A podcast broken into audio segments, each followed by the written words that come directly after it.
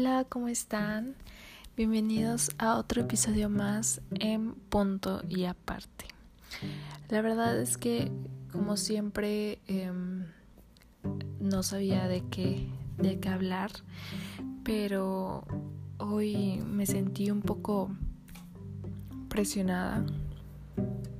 Em, siento una presión sobre creo que todas la tenemos, ¿no? Sobre quién ser, cómo ser y por qué ser, ¿no? Entonces, em, pues prácticamente tenía como este, es, estas preguntas que me agobiaban. Ya llevo un tiempo con esta sensación que pareciera que terminaría, pero la verdad es que al parecer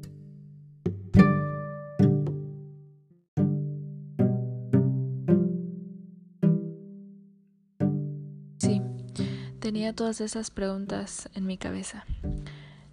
Y ya las había logrado superar, ordenar un poco más para no volver a caer en esto porque hace meses el estar pensando en eso constantemente me volvía loca y, me ponía de mal humor, me deprimía muchísimo, en tanto que me la pasaba llorando ya mis 24 años llorando porque no sabía qué hacer con mi vida, porque sabía que las decisiones que había tomado sobre mi carrera no eran las correctas, porque no era lo que yo quería.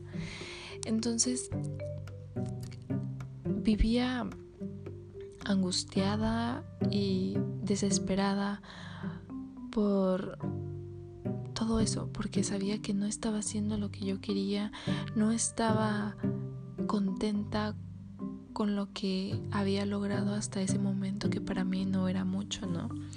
Entonces, después de, de deprimirme y de haber pasado todo eso, llegó a mi cabeza, ¿no? Ok, bueno, ya estudiaste una carrera que definitivamente te costó mucho trabajo terminarla porque no era lo que querías, porque fue la decisión más difícil de mi vida y después de haber terminado la carrera fue como, ok, tienes que trabajar de esto porque esto estudiaste, ¿no? Es lo típico que, que todo mundo espera y sobre todo mi familia, ¿no? La presión de que tienes que estudiar esto porque, perdón, tienes que trabajar esto porque obviamente ya lo estudiaste, ¿no? Tienes una licenciatura, un título en, en esto.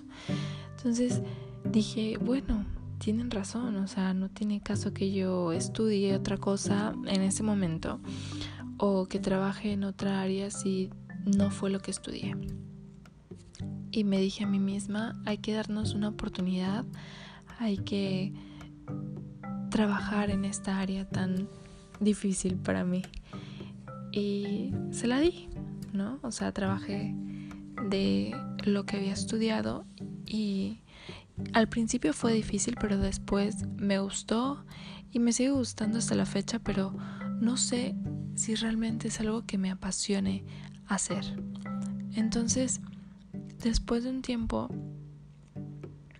eh, me tomé como un break y dije, ok, ya trabajaste, te gustó, pero sigues pensando que no estás haciendo nada bueno con tu vida, nada productivo. ¿Qué pasa ahora? ¿Qué quieres? ¿Qué es lo que tú realmente quieres hacer? Vamos a tomar la decisión de hacerlo. Si es lo que tú quieres y lo que te llena, vamos a hacerlo. Ya, basta de satisfacer a los demás. Ya cumpliste con tu familia al terminar la carrera y entregar un título. Ahora vamos a hacer lo que tú quieres hacer, ¿no? Entonces, ahí fue cuando me quedé en blanco. Me quedé totalmente en blanco. O sea, no sabía qué quería hacer. Entonces, fue como volver a caer en esta depresión porque ya que había tomado la decisión de seguir mis sueños, que yo no sabía qué era lo que realmente quería en ese entonces. Cuando tomé la decisión, ok, ya tienes, tienes un buen trabajo, tienes un buen salario, ahora pues vamos a hacer lo que tú quieres, ¿no? Ya tienes una forma de solventarlo. Pero fue difícil porque no sabía qué querías. Quería hacer tantas cosas que cuando decidí tomar la, pues, el camino de, de ahora sí cumplir mis sueños o, o trabajar de lo que me gustaría eh, hacer toda mi vida, resulta que no sabía qué quería. O sea, no sabía cuál era mi sueño, qué es lo que quería hacer. Desde pequeña siempre había sido escribir, ¿no? Las personas que me conocían, mi familia, me decían que era muy buena escritora, o sea, que escribía cosas muy bonitas. Eh, no, nunca fui partidaria de escribir poemas, sino historias. A mí me, me, encantaba inventarme historias y contar sobre mundos, personajes obviamente que no existían y cosas fuera de lo normal. O sea, no escribía sobre la vida cotidiana, sobre el amor, no. Escribía sobre eh, personajes súper extraños en lugares súper extraños y aventuras y bueno, era una cosa muy padre. Eh, también me, invitaba, me inventaba historias sobre personas en la vida real, pero no me enfocaba tanto en eso. Pero tuve un ataque cuando estaba más pequeña sobre eso. No sé qué me dijeron o qué pasó por mi mente, pero todas mis historias las quemé. O sea, tenía una libreta donde tenía apuntado todo, o sea, tenía escrito todo lo que me gustaba eh, y recuerdo que en un ataque todo lo quemé, completamente. Rompí las hojas y las quemé. Y estoy muy arrepentida porque me hubiera gustado tener todo lo que había escrito en ese tiempo ahora, ¿no? Pero bueno, no es algo que pueda recuperar. Y, y eso es algo que yo quería, desde muy pequeña. Siempre, siempre había querido ser escritora. Porque desde muy chiquita empecé a leer libros, me gustaba leer, o sea, yo me comía los libros, los profesores me regalaban los libros porque yo me los quedaba de, de, o sea, en la escuela nos prestaban libros para leer, pero yo me los quedaba porque los volvía a leer otra vez porque me gustaban. Y bueno, teníamos como una tipo biblioteca, biblioteca en, en el salón y yo me comía los libros de esa biblioteca. Entonces siempre había sido muy imaginativa, creativa no, pero sí tenía una imaginación muy impresionante desde muy pequeña. Entonces yo siempre quería escribir, siempre había querido ser escritora, pero en, en este mundo ser escritora no es como una profesión, ¿no? Entonces me dejé llevar, desenvolver por otras cosas y le dejé de tomar importancia a eso. Entonces, me da tristeza porque en cierto punto yo aún estudiando universidad, estudiando prepa, estudiando secundaria, pude haber seguido, pude haber tomado cursos en internet sobre, eh, pues, sobre la escritura, ¿no? Pero no lo hice. No lo hice porque en mi grupo siempre fue como escribir es como de locos o de tontos o no tenía relevancia y como siempre lo dejé pasar. Ya después de mucho tiempo, terminando la, ¿qué será? La prepa en la universidad empecé a buscar formas de escribir y yo seguía escribiendo eh, pensamientos, cosas que tenía en la cabeza en, en un blog porque pues más que nada en ese entonces yo quería plasmar eh, lo que lo que pensaba y lo que me gustaba. Y creo que me creé como unos 3, 4 blogs, no recuerdo, y hasta ahorita tengo uno donde plasmo cosas personales, o sea, cosas que me han pasado y la perspectiva de cómo yo lo vivo también escribo sobre otras cosas como reseñas de series, películas y sobre productos que he utilizado o sobre un poquito de mi estilo de vida que estoy retomando, que es esto de zero waste, pero es una forma en la que estoy volviendo a tomar ese proyecto que había olvidado hace mucho tiempo. Pero aún así, siento que eso lleva tiempo. Lleva tiempo y, y, no sé si es realmente lo que quiero, porque no me he sentado a escribir sobre lo que antes escribía, que eran historias, que era sobre personajes en un mundo de fantasía que me encantaba, pero que siempre me decían que la fantasía era una cosa que yo no tenía el privilegio de conocer. Em, entonces, esa parte se me bloqueó totalmente. Y siento que no soy buena porque ya no lo hago, ¿no? Pero el punto es que tengo este panorama abierto sobre qué es lo que quiero hacer. Ya intenté escribir, lo sigo haciendo, pero no sé si es algo que me apasione. Em, ¿Qué otra cosa he intentado hacer? He intentado mm, una pausa aquí porque estoy tratando de recordar que he intentado. Mm,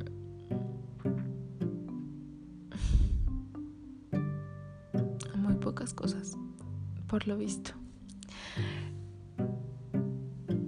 No sé. O sea, mi mente está en blanco.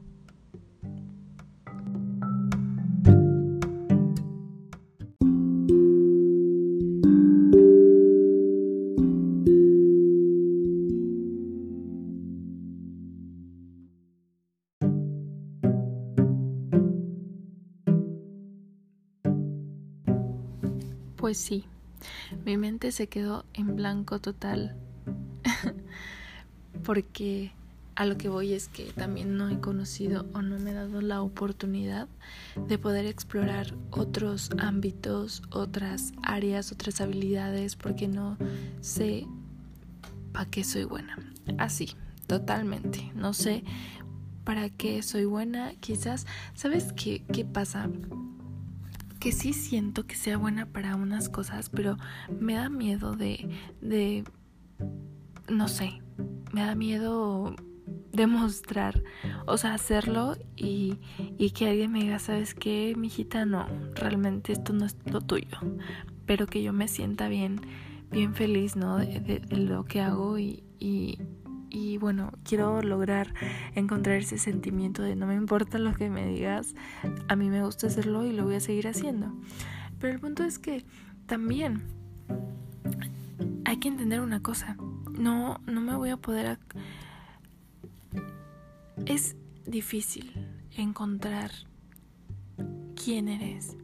Es difícil encontrar encontrarte a ti mismo. Encontrarte es es difícil porque es una forma de... Pues nos da miedo saber quiénes somos. A mí me da miedo saber quién soy porque si hacemos una introspección es, es conocerte todo, es realmente ver lo bueno y lo malo de ti y, y, asusta porque hay cosas que tú sabes muy del fondo que es cierto, pero que a la mente o a los ojos de los demás dices, no, esto no lo soy yo.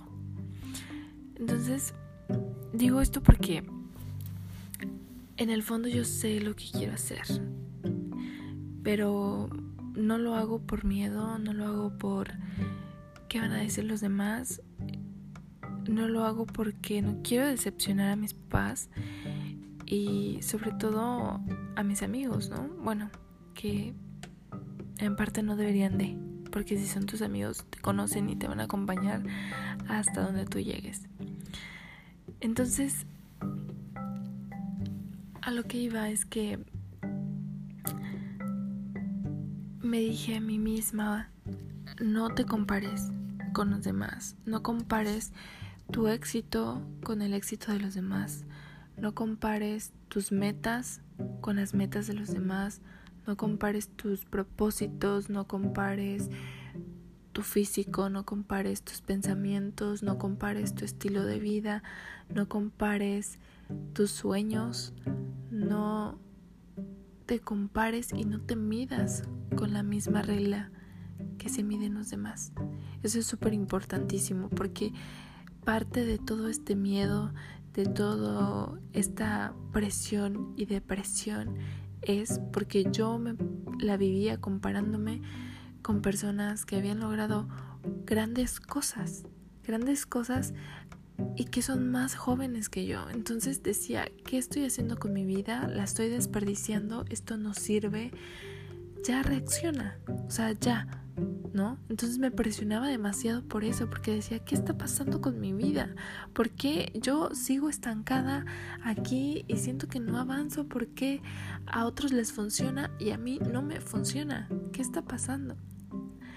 Y vivía cuestionándome todas estas preguntas y me sentía mal conmigo misma. Pero no veía las cosas como eran.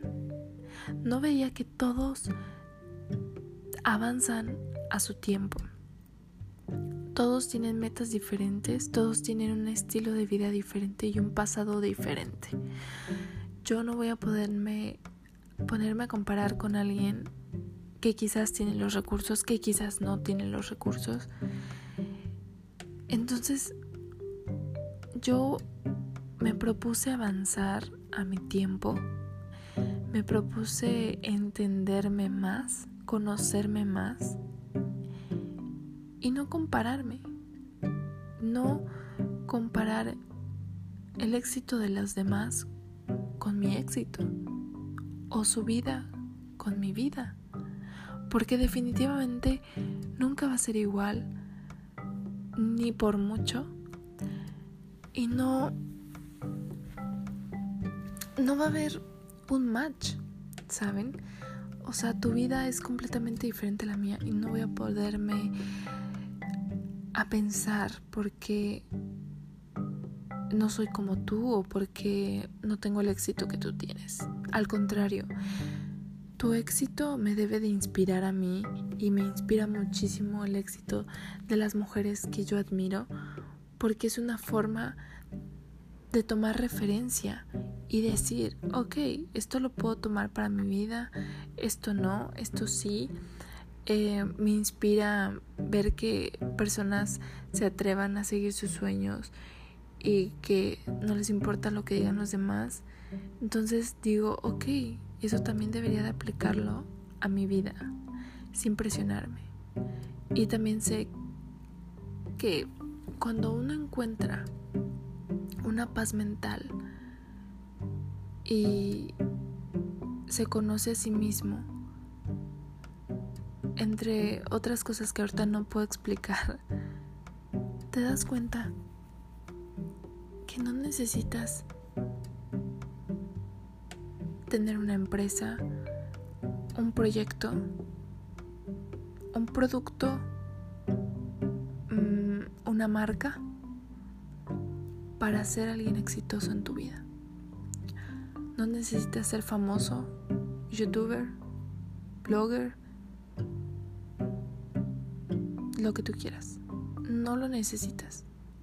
No necesitas ese éxito, porque tú también puedes encontrar el éxito en tu vida, en muchas maneras, en muchas formas. Y cuando tú estás bien contigo mismo, te conoces y sabes lo que quieres, te das cuenta que no necesitas nada de eso. Que ellos son felices haciendo eso porque les gusta, porque es su pasión, porque es su hobby. Pero también está bien si tú te sientes a gusto con tu estilo de vida. El no tener un proyecto, el no tener una empresa, el no tener un producto también está bien. Está bien ser feliz, tener un trabajo decente, hacer tu vida como te plazca. También está bien, porque a veces yo me sentía a gusto pero sentí esta presión de, que no era alguien importante, de que no tenía el éxito importante que los demás. Pero no, está bien ser como eres, está bien. Si tú estás bien contigo mismo, lo demás vale un cacahuate.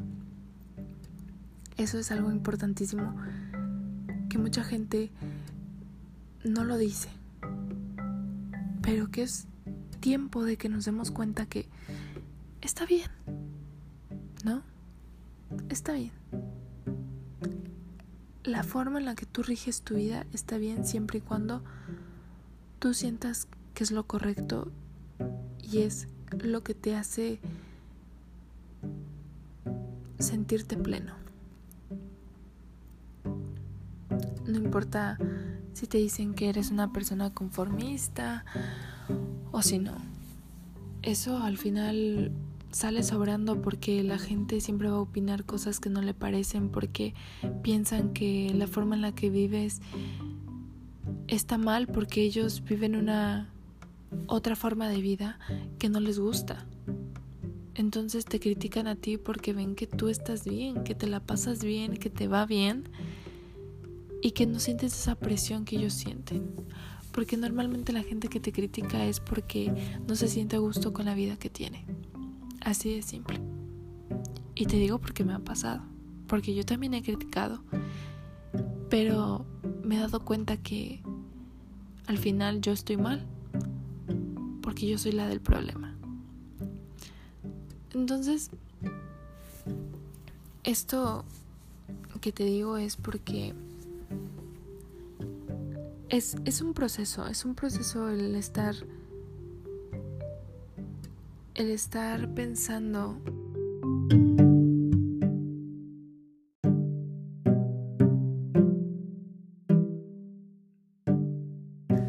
Pues sí, hay que disfrutar todo el proceso, hay que divertirse, no hay que tomarse las cosas muy en serio y sobre todo pasarla bien, ¿no? Porque a este mundo venimos a pasarla bien, a disfrutar, a ser responsables con nuestras decisiones y nuestras acciones y lo demás eh, pues se va a ir dando poco a poco, ¿no?